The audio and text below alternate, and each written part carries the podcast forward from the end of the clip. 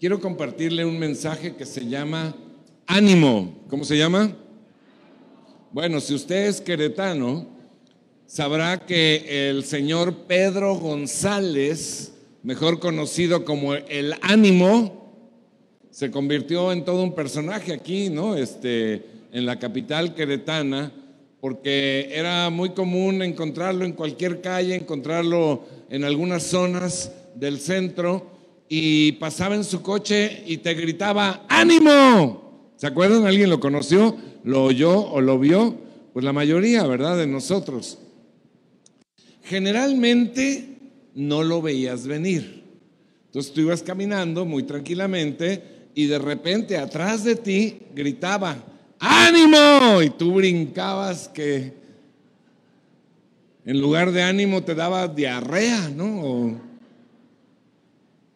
Algo porque te sacaba un susto, ¿no? Eh, y bueno, pues este era una persona que había sufrido graves problemas en su vida y había decidido cambiar el desánimo en ánimo por sus propios medios. Y está bien, eh, él así vivía, él así lo acostumbraba, era un personaje reconocido. También todos ustedes saben que a mí me gusta mucho el fútbol americano. En este deporte y en muchos otros deportes, desde las ligas infantiles, especialmente en los Estados Unidos, existen los grupos de porristas o cheerleaders o como se diga, ¿no? Y, estas eh, eh, porristas, estos grupos, tienen como función animar a los jugadores durante todo el partido. ¿Alguien las ha visto? Hay, de hombres y hay de mujeres y hay de todo, ¿no? Este, ellos animan al equipo sin importar el marcador.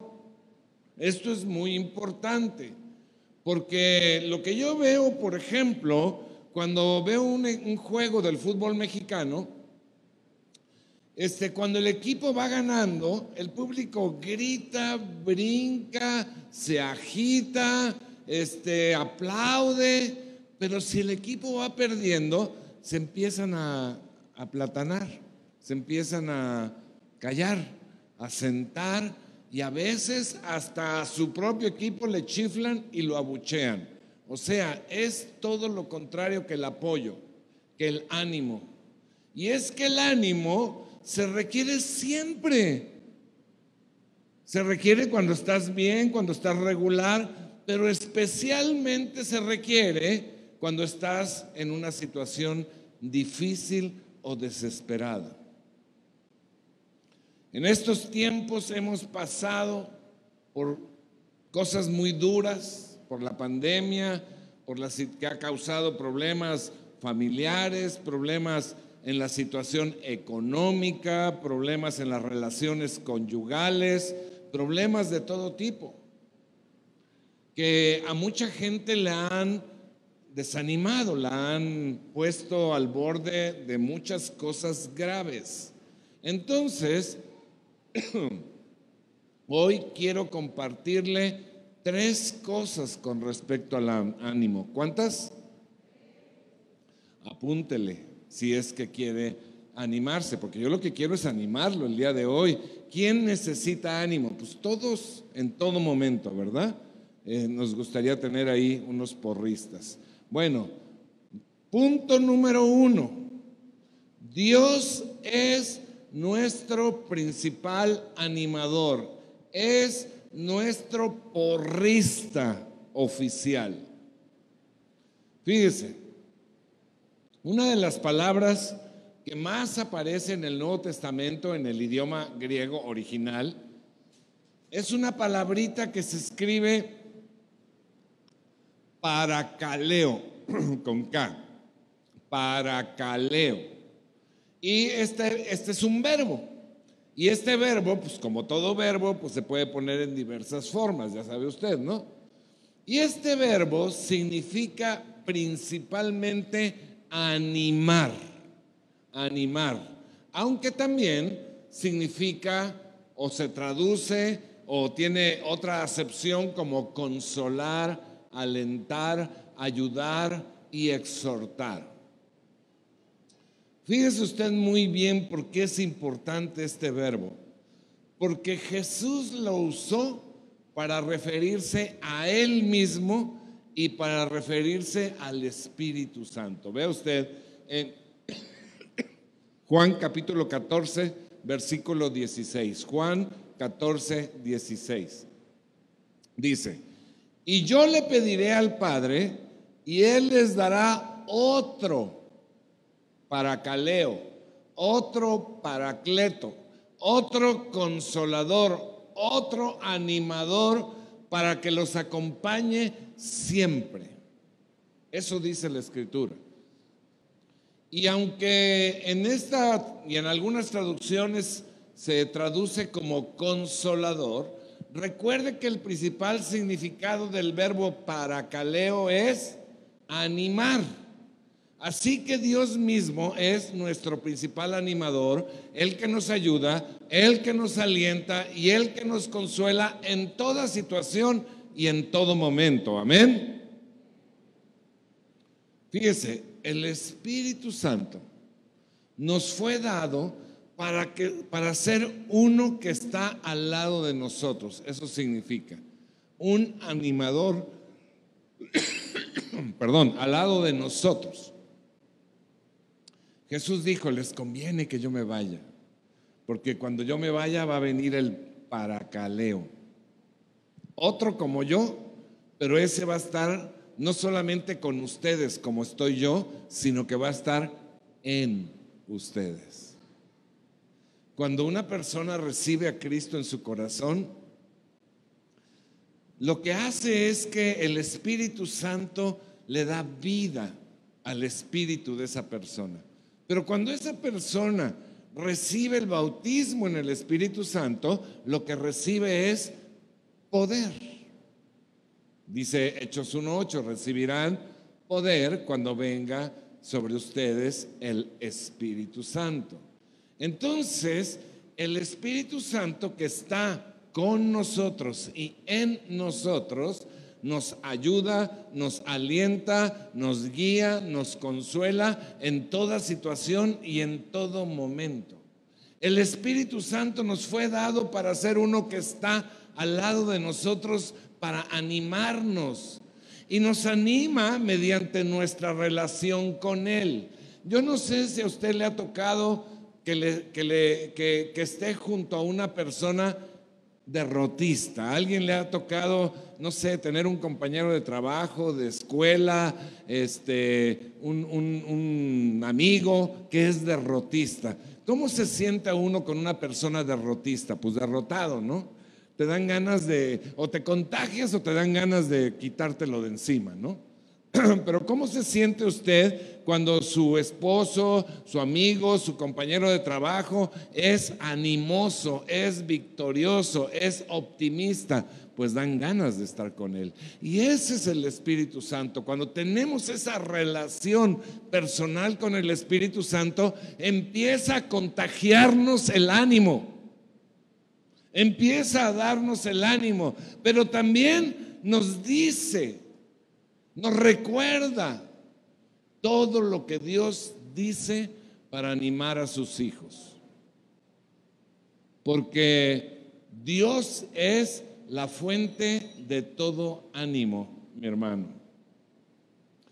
Josué capítulo 1, versículo 9, si quiere usted consultarlo ahí en la palabra. Josué 1.9.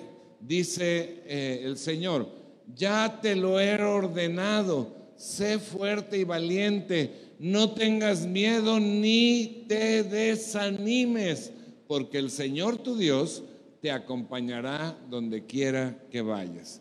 Y en el libro del profeta Isaías, capítulo 41, versículo 10, dice, así que no temas, porque yo estoy contigo yo, el Espíritu de Dios, estoy contigo, el animoso, el animador, estoy contigo. No te angusties, porque yo soy tu Dios. Te fortaleceré y te ayudaré, te sostendré con mi diestra victoriosa. Entonces fíjese bien, Dios ha provisto promesas de ánimo, promesas de socorro, promesas de alivio para todo estado, para toda circunstancia, para toda situación. Y usted, amigo, necesita conocerla para que el Espíritu Santo pueda recordarse, recordarle a usted esas promesas. Si usted no las conoce, pues no hay nada que recordarle. Nada. Usted necesita conocerla para que en el momento adecuado el Espíritu Santo le recuerde y usted la use. Si examina usted, si tú examinas las promesas, si las empiezas a entender, a meditar bien, verás que están escritas, que están moldeadas de manera que todo desaliento quede fuera de nuestra vida. Todo, no hay, no hay justificación teniendo estas promesas. Dice Isaías capítulo 54, versículo 17, no prevalecerá ninguna arma. ¿Cuántas? Ninguna arma que se forje contra ti. Toda lengua que te acuse será refutada. Esta es la herencia de los pastores nada más. Amén. No, ¿verdad?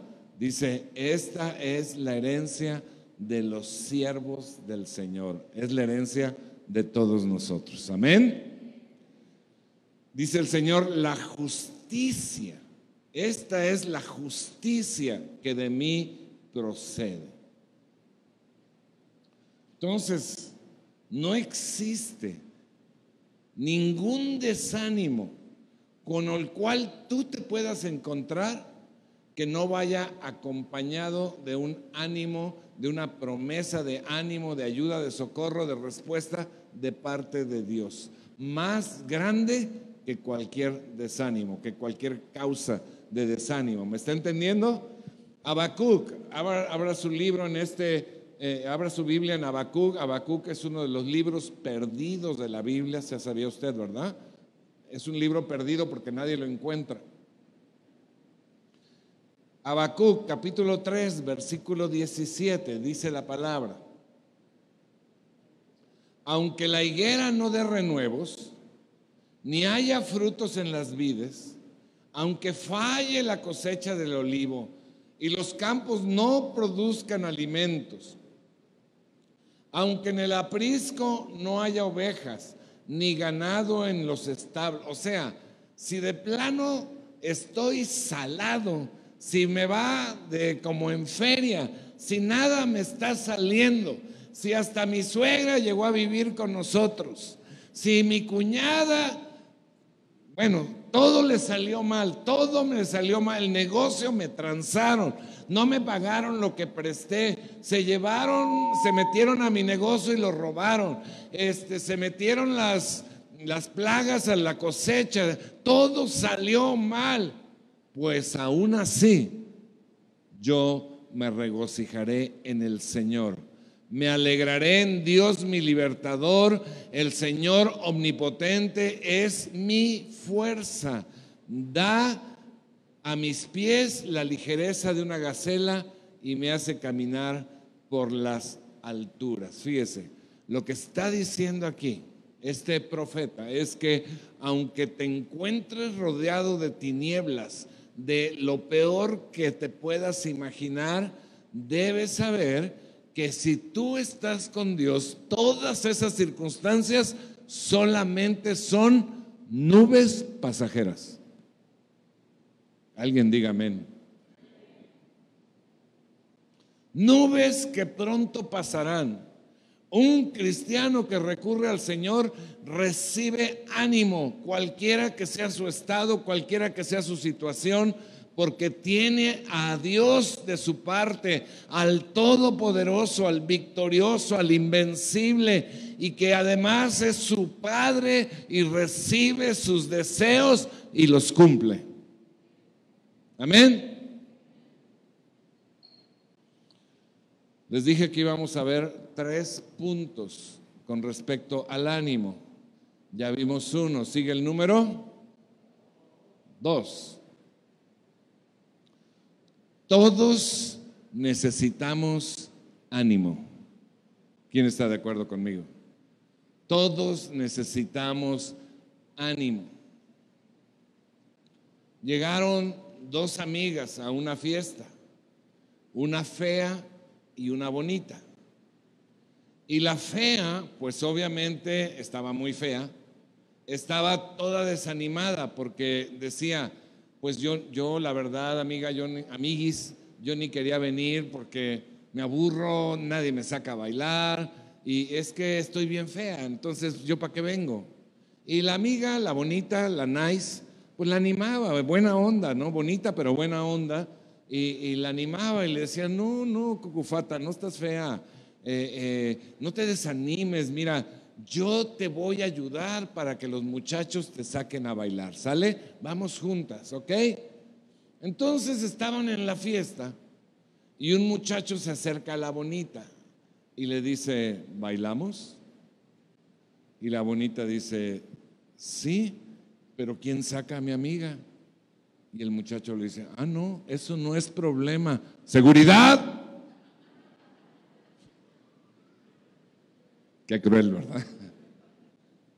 No importa si estás bonita, fea, si estás en buen tiempo, en mal tiempo, joven, viejo, como sea, flaco, gordo. Eh, hace un momento estaba platicando con las niñas de Lisbeth y les decía yo, ¿qué comes para estar tan bonita? Me decían, pollo y arroz. Ah, bueno. ¿Y frijoles? No, frijoles casi no. Ok. Le digo, entonces yo tengo que comer pollo y arroz para estar eh, guapo, ¿verdad? Me dijeron, sí, sí, sí, te hace falta. Me, decía, me dijo una de ellas, pero tú tienes que comer poquito porque estás muy gordo. y yo tengo que comer mucho porque tengo que crecer. Bueno, no importa si estás feo, bonito, gordo, flaco, chaparro, alto, no importa de dónde seas, no importa de verdad, hermano yo sé que todos quisieran ser jarochos, pero no importa si no eres de ahí, no importa la circunstancia, todos necesitamos ser animados. Y es que el desánimo es un asunto del corazón. Cuando una persona está animada, desanimada, perdón, quiere decir que algo está fallando en el ser interno de esa persona. Quiere decir que está débil, está cansada, está desalentada, está triste y alguien llega y se pone a su lado y ministra gracia. Y entonces el Espíritu de Dios alienta y fortalece los corazones porque alguien vino y se colocó a nuestro lado. El desánimo ocurre cuando has perdido la fuerza ante una o varias situaciones por las que todos los que estamos aquí, sin excepción, estamos pasando, alguna de ellas. Tal vez eh, se ha tratado de alguna enfermedad, tal vez de un problema en tu matrimonio, tal vez de un pecado recurrente, tal vez de una pérdida de algún familiar o ser querido o de algún bien. Tal vez es una cuestión, un asunto problemático con los hijos, en los negocios, en tu propio autocontrol, que no puedes liberarte de algo, estás atascado ahí, o, o, un problema en las finanzas, o tal vez estás cansado, o tal vez hay un pecado que te abruma. Y entonces nos desanimamos. Nos falta el ánimo. O sea, los cristianos también estamos sujetos al desánimo y también necesitamos ánimo. En una ocasión llevé a mi coche a lavar a uno de estos servicios que son todos automatizados, ¿no? Tú llegas a una casetita, pagas una cantidad, eh, sigues en el coche, te pasan a una máquina, te dicen que te que pongas en neutral, y que te pares en cierto lugar y entonces la misma máquina va llevando tu coche y la máquina va echándole primero agua, luego le echa jabón, y luego pasan unos cepillos, y luego unas bandas, luego lo enjuaga, y cuando sales de la máquina te dicen vaya a pararse allá al frente porque lo van a secar, aspirar, y ahí llegas tú y mientras lo secan y lo aspiran, hay unas banquitas con una tiendita ahí para que te tomes un refresco y cuando lo terminan, entonces te llaman, ¿no? Y ya tú vas, lo recoges. Cuando terminaron y quise encender el coche, la batería estaba totalmente muerta. Yo no sé, porque no soy mecánico ni electricista, si algo lo mojó, si se llegó el tiempo que ya debía morirse la batería, si hizo un corto, no tengo idea. El caso es que estaba muerta la batería. Por más que lo intentaba y lo intentaba y lo intentaba, el coche nada más no encendía. Entonces los trabajadores del lugar se dieron cuenta y le avisaron al, supervisor. El supervisor vino y me preguntó, ¿qué le pasa, señor? Le digo, pues a mí nada, pero al coche no enciende. La batería está muerta. Entonces este señor agarró un coche y se estacionó al lado mío. Abrió el cofre mío, abrió el cofre de él, sacó unos cables de batería, los pegó en su batería, los pegó en mi batería, me pasó corriente a mi coche y ¿qué cree? El coche encendió. El coche encendió. Necesitamos, mi hermano, de Dios para que se estacione a nuestros lados y nos empiece a pasar corriente en esos tiempos donde nuestra batería nada más no jala.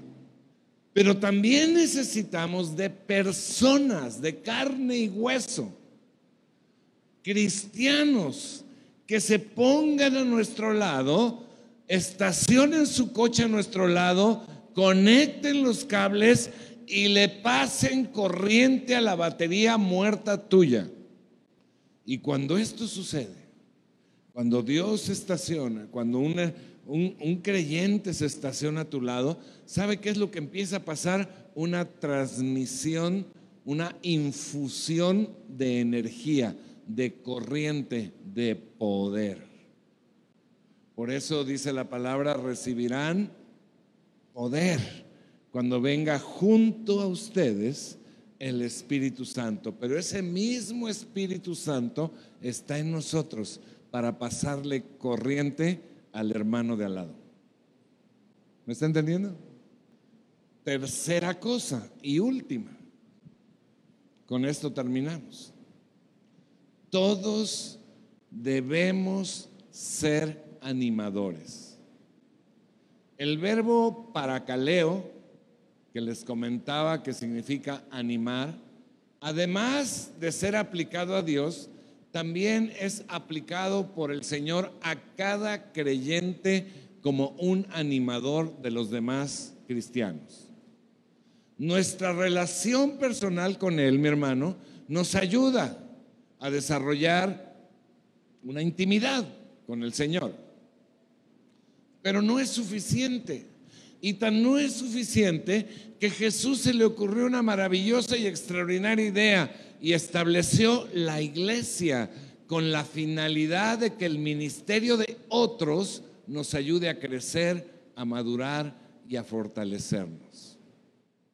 Nadie, mi hermano, nadie que se aísle de la iglesia presencialmente puede crecer, madurar y fortalecerse. Es decir, nos necesitamos unos a otros y es vital que ejerzamos y recibamos el apoyo mutuo.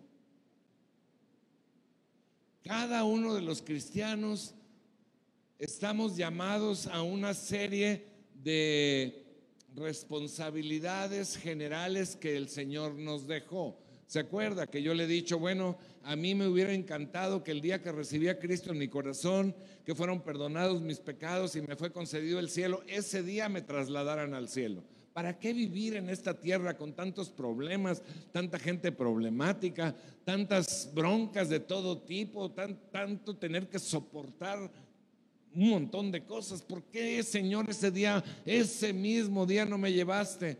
Y la respuesta es porque tienes que cumplir como que ya te perdoné, ya te di la vida eterna, pero ahora tienes que hacer unas funciones para mí.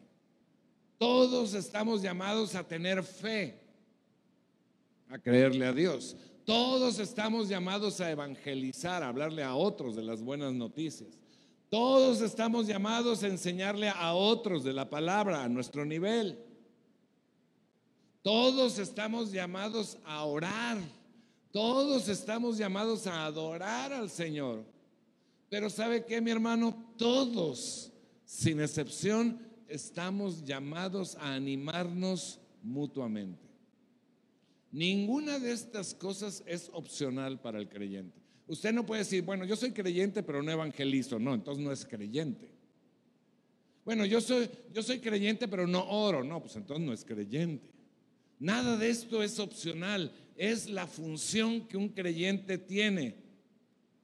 Y Jesús dijo, en esto conocerán que son mis discípulos. Si me aman, obedecen. Esta es nuestra misión en la tierra, no es opcional. Y cuando estudiamos los dones espirituales, que los acaban de ver en los cursos bíblicos Logos, eh, vemos que hay ciertos dones que se refieren a estas actividades generales, como por ejemplo está el don del evangelista, entre los cinco eh, dones de ministerio de Jesús. Está el don de enseñar. Todos tenemos que enseñar, pero está el don de enseñar. Está el don de fe y otros. Y dentro de estos dones hay uno que se traduce en la versión Reina Valera como exhortar. Y como se tradujo como exhortar, muchos entendieron que era el ministerio de regañar a los demás. Pero la palabra que se tradujo como exhortar, ¿cuál palabra cree que es? Paracaleo. O sea, es el don de animar a otros. Romanos capítulo 12, versículo 8, dice la palabra. Si es el de animar a otros, que los anime. A lo mejor está, a lo mejor está en el 7, perdónenme muchachos, a lo mejor está en el 7. Dice, si es el de animar a otros, que los anime. ¿De acuerdo? Entonces, como en el caso de los otros dones mencionados, no es que solamente el que tenga el don de evangelizar va a evangelizar, no solamente el que tiene el don de fe va a tener fe, no solamente el que tiene el don de animar va a animar, sino que se refiere a personas que esa parte la tienen más desarrollada que el resto de los creyentes porque son los encargados de promover, organizar esa actividad dentro del reino, dentro de la iglesia, por causa de su don. Por ejemplo, la Biblia se refiere a Felipe como el evangelista, pero también los demás discípulos evangelizaban. También en la Biblia encontramos un campeón de animar a otros. Dice Hechos capítulo 4, versículo 36. Dice, por ejemplo, había un tal José a quien los apóstoles le pusieron el sobrenombre, o sea, el apodo de Bernabé, que quiere decir hijo de ánimo, o sea, el que anima. Pero tampoco quiere decir que solamente Bernabé animaba a los demás. Todo lo hacían mutuamente, pero Bernabé tenía este don de animar a los demás, tan fuertemente marcado que le pusieron de apodo el animador, el porrista. Animar a otros no es una opción, mi hermano. En 32 ocasiones en el Nuevo Testamento leemos que hay cosas que como creyentes tenemos que hacer entre nosotros, unos a otros. Tenemos que ser amables unos con otros. Tenemos que orar unos por otros. Tenemos que amarnos unos a otros. Pero uno de estas es que tenemos que animarnos unos a otros. Y esto no es solamente para unos cuantos creyentes, es para todos. Hebreos capítulo 10, versículo 24 dice, preocupémonos los unos por los otros a fin de estimularnos al amor y a las buenas obras. No dejemos de congregarnos como acostumbran hacerlo algunos, sino animémonos unos a otros y con mayor razón ahora que vemos que aquel día se acerca. El Señor dice, no dejen de congregarse. Yo no puedo decir que no habrá en toda tu vida alguna vez alguna razón válida para que el domingo por la mañana no atiendas primeramente al Señor. Puede que alguna vez exista una razón válida, pero la mayor parte son excusas, mi hermano. ¿Por qué no viniste este domingo? Es que era el día del Padre y ¿qué no es primero tu Padre celestial? La semana pasamos hablamos del principio de lo primero. Si lo primero en tu semana no es el Señor, pues el resto de tu semana no va a estar bendecida. Si el Señor dice que no dejemos de congregarnos, es porque es bueno, es porque nos conviene. Tu espíritu se reanima, tu espíritu se fortalece, eres ministrado por la palabra, haces equipo con otros creyentes para adorar al Señor, para buscar su presencia. Pero además es el único lugar donde podrás dar y encontrar ánimo. Necesitamos a la iglesia local. Tú la necesitas, yo la necesito. Y si no estás conectado de manera real con la vida de la iglesia, estás preparándote para fracasar espiritualmente y eso va a tener consecuencias en el resto de tu vida. El medio que Dios estableció para ayudarnos a permanecer firmes, para crecer, para fortalecernos y para animarnos unos a otros es la iglesia. Y mi hermano, no hay sustituto para esto en el plan de Dios. Yo sé que la iglesia no es perfecta. Yo sé que la iglesia tiene sus fallas. Yo sé que tiene problemas. ¿Sabe por qué? Porque está compuesta por nosotros, seres falibles. Yo sé que hay pecadores de todo tipo, hipócritas, chismosos, mentirosos, este, de todo, aquí hay de todo. Por lo menos que lo hacían, ¿no? Y ahora cada vez menos.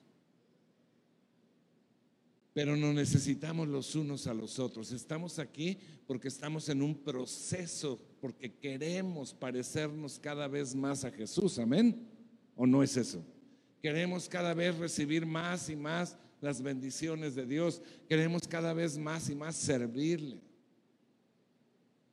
Así que el Señor dice, no dejando de congregarnos, permanezcan juntos, estén juntos.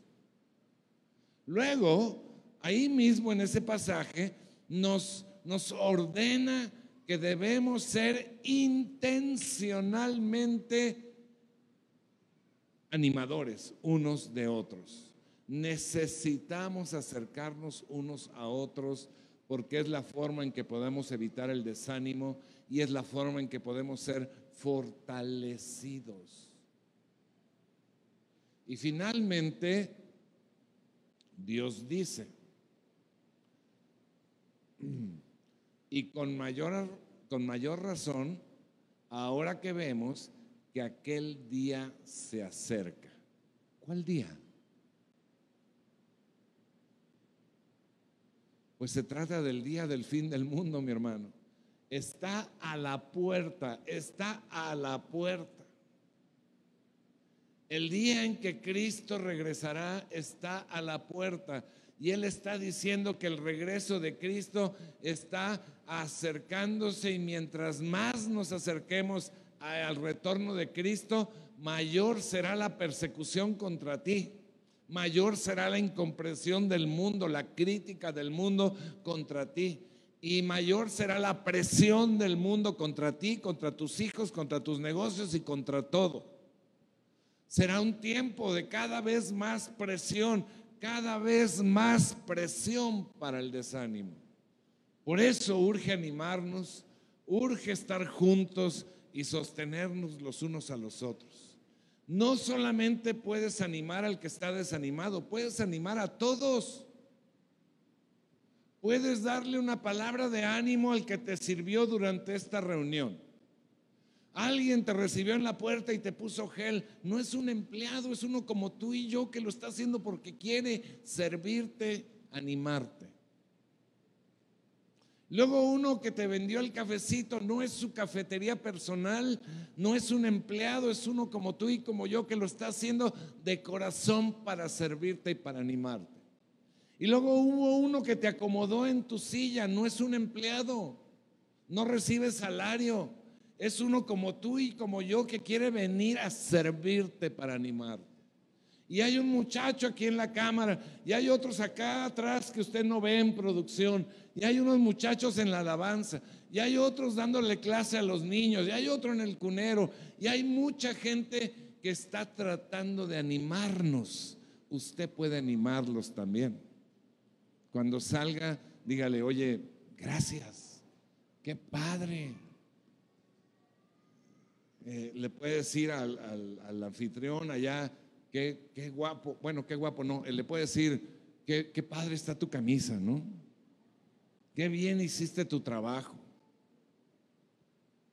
Un agradecimiento, ánimo. A, veces yo me bajo de aquí y, trato de despedir a todos y la gente dice, mucho gusto, hasta luego. Pero de repente, de vez en cuando, alguien se me acerca y me dice, me gustó mucho la palabra, Dios me habló. ¿Sabe qué pasa con eso? Me anima. Lo mismo a cada uno de los servidores, pero también lo mismo a cada uno de los que está sentado aquí. Usted puede animar aunque no esté desanimado. Anima a los que vienen contigo, empezando por tu cónyuge. Te voy a decir un secretito. Eh, un secretito mientras pasa el grupo de alabanza, que no veo a nadie de la alabanza, no sé dónde están. Te voy a decir un secretito.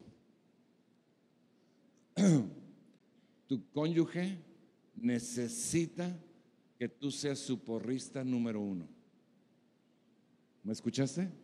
Tu cónyuge necesita que tú seas su porrista número uno.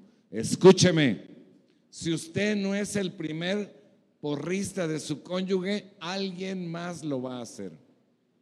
Ups. Hace poco, en un tema que dimos en las casas de amigos, hablamos de que el hombre fue hecho a imagen y semejanza de Dios. Y fue hecho así para que pudiera tener comunión con Dios, pero también para que fuera como Dios en su hablar y en su actuar. No somos dioses pero fuimos hechos a imagen y semejanza de Dios para que fuéramos como Dios en nuestro hablar y en nuestro actuar. Y como ya vimos, Dios es el animador de animadores y nosotros debemos representar esa imagen en el mundo. Y cuando estamos alentando a otros, estamos siendo como Dios, estamos ministrando su gracia a otros. Cuando tú animas a otros, estás siendo conducto del Señor para derramar su aliento en esa persona. Necesitamos ser esas personas que se estacionan al lado del otro, sacan los cables y le pasan corriente. Creo que uno de los ministerios que la iglesia más necesita hoy en día es el ministerio del aliento ofrecer aliento, ofrecer ánimo, esperanza, confianza, consuelo, apoyo.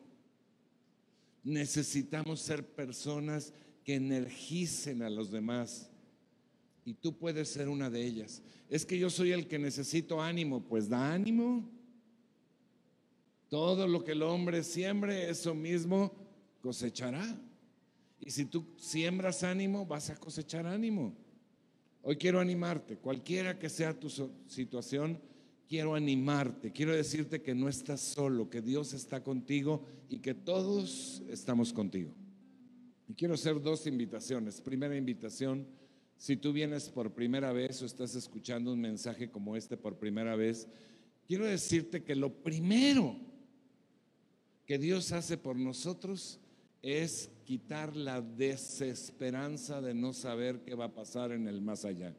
Cuando una persona cree en Jesucristo, se quita la desesperanza, se quita el temor y la duda, porque sabemos que somos perdonados y salvados del infierno y que estaremos con el Señor para siempre.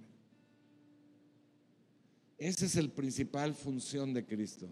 Nos anima a creer en Él para librarnos de la condenación eterna.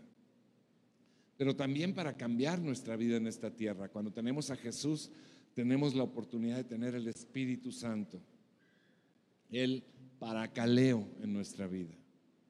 Así que si tú quieres hoy decirle a Jesús, quiero que seas mi Dios, quiero salvarme, quiero vivir una vida diferente, yo te invito a que hagas esta declaración conmigo. O si tú quieres eh, confirmarla, a lo mejor la hiciste hace tiempo y hoy quieres confirmarla, dile, Señor Jesús, perdona mis pecados, todos. Y te doy gracias porque tú pagaste por todos en la cruz, sin excepción. Te reconozco como mi Dios y mi Señor. Y te doy gracias porque a partir de hoy tengo la vida eterna contigo. En el nombre de Jesús. Amén y amén. Segunda invitación. Si usted está desanimado, acérquese con alguno de los animadores. Este, yo les tengo prohibido adivinar porque la adivinación es pecado.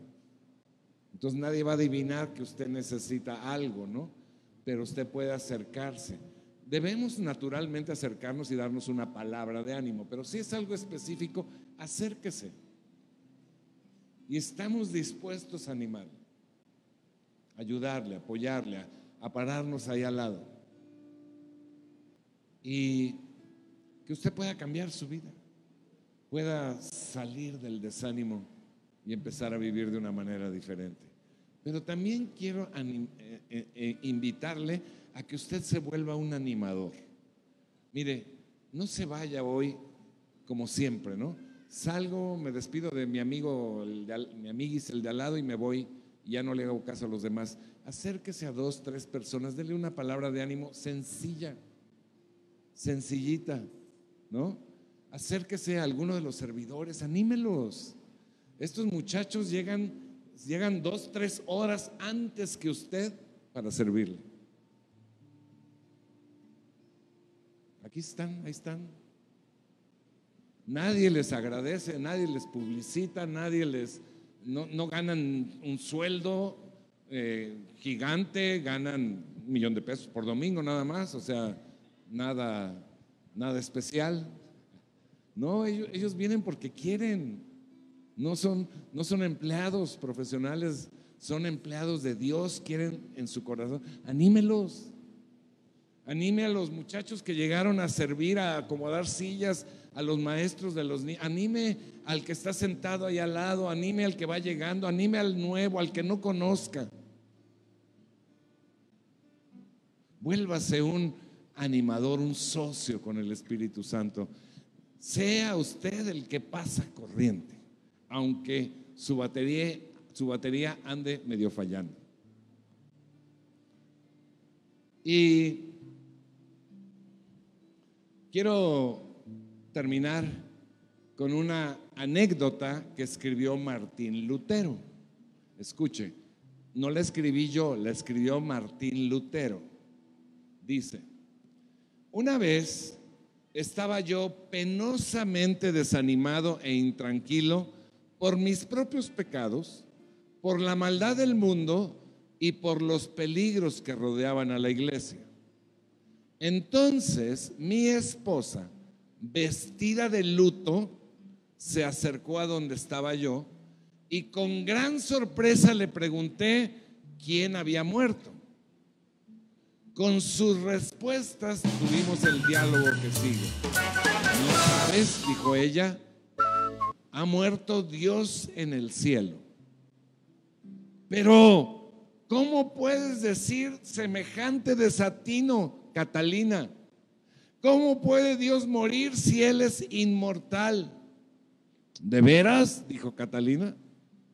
Claro, ¿cómo puedes dudarlo?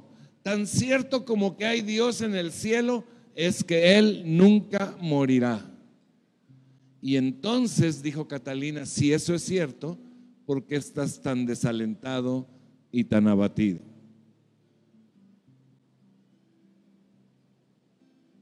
Comprendí cuán sabia era mi esposa y dominé mi pesar y mi desánimo. ¿Por qué estás desanimado? Si Dios no está muerto. Dios vive. Así que Él está de nuestro lado y la iglesia vive y está de nuestro lado. Vamos a animarnos, ¿qué le parece si vamos a animarnos y vamos a animarnos y vamos a declararlo esto en la alabanza? Póngase de pie y vamos a declarar esto.